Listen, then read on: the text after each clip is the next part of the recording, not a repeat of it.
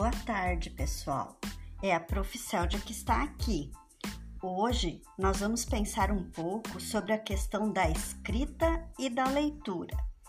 Vocês já perceberam que existe uma forma de escrever e que as pessoas conseguem nos entender, ou seja, conseguem ler aquilo que nós queremos dizer?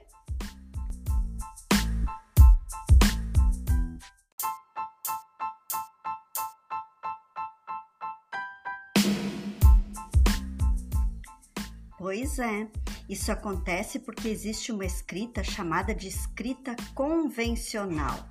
Vamos pensar e descobrir como isso é possível.